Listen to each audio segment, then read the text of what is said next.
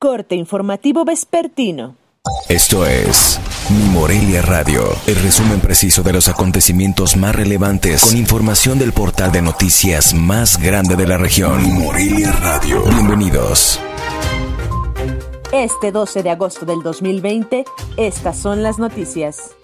A fin de ser congruentes con las medidas de prevención para evitar más contagios por COVID-19, el gobernador de Michoacán, Silvano Aureoles Conejo, aseguró que su quinto informe de actividades administrativas será de manera virtual. Sin precisar aún la fecha, el mandatario estatal adelantó que su informe será en las últimas semanas de septiembre con formato de transmisión en vivo y se enviará el documento físico al Congreso del Estado. No, no, no, no, este, virtual no, no. Yo he mantenido una postura de congruencia y de respeto a las reglas eh, de carácter sanitario. No voy a exponer yo a nadie. enviaré el informe al Congreso como lo mandata la Constitución y eh, voy a, a dar informe, es una obligación legal también eh, mi parte mi convicción de la rendición de cuentas, pero hay que hacerlo de manera virtual.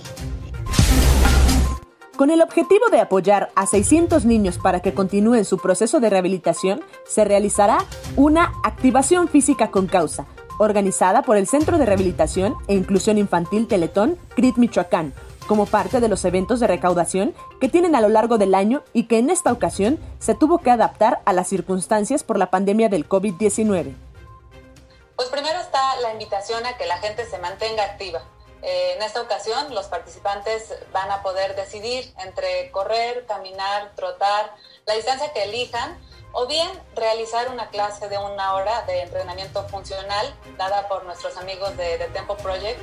Todo esto en una modalidad virtual, como ya les comentaba. Es decir, podrán hacerlo en su casa, en su cochera, en el jardín, en la máquina caminadora, etc. Ustedes deciden. Y bueno, pues primero que nada, la inscripción para esta activación se puede realizar en nuestra página de www.eventoscrismichoacán.org. Y pues también el participante va a poder demostrar el recorrido de esta carrera con una captura de pantalla de su marcador de pasos o en las diferentes aplicaciones que existen como Strava, Garmin, Nike Run, etcétera, y subir la fotografía de esta captura a sus redes sociales con el hashtag Yo corro por Michoacán o Yo entreno por Michoacán. Además también deben subir su fotografía a nuestra página del evento que les comenté previamente.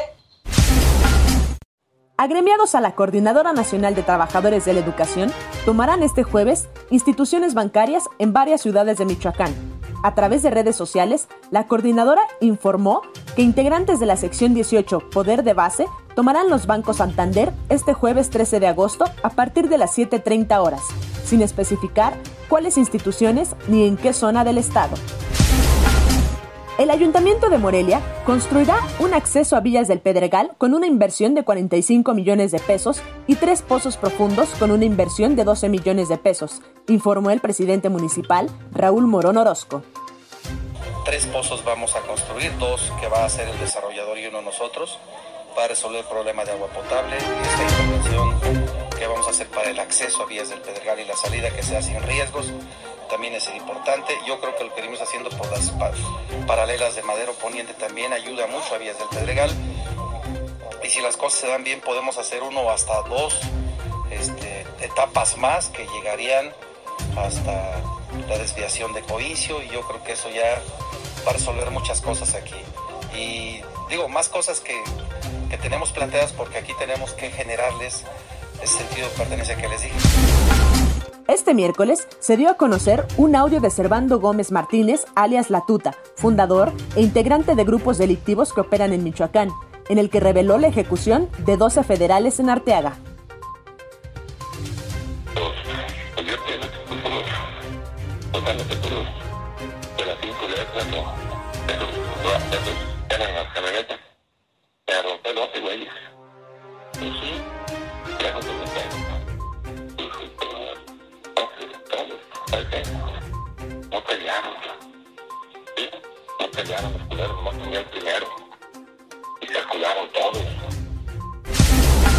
Esta tarde se dio a conocer la muerte del profesor Juan Bautista Trenal Ramírez, uno de los grandes en la historia del deporte michoacano.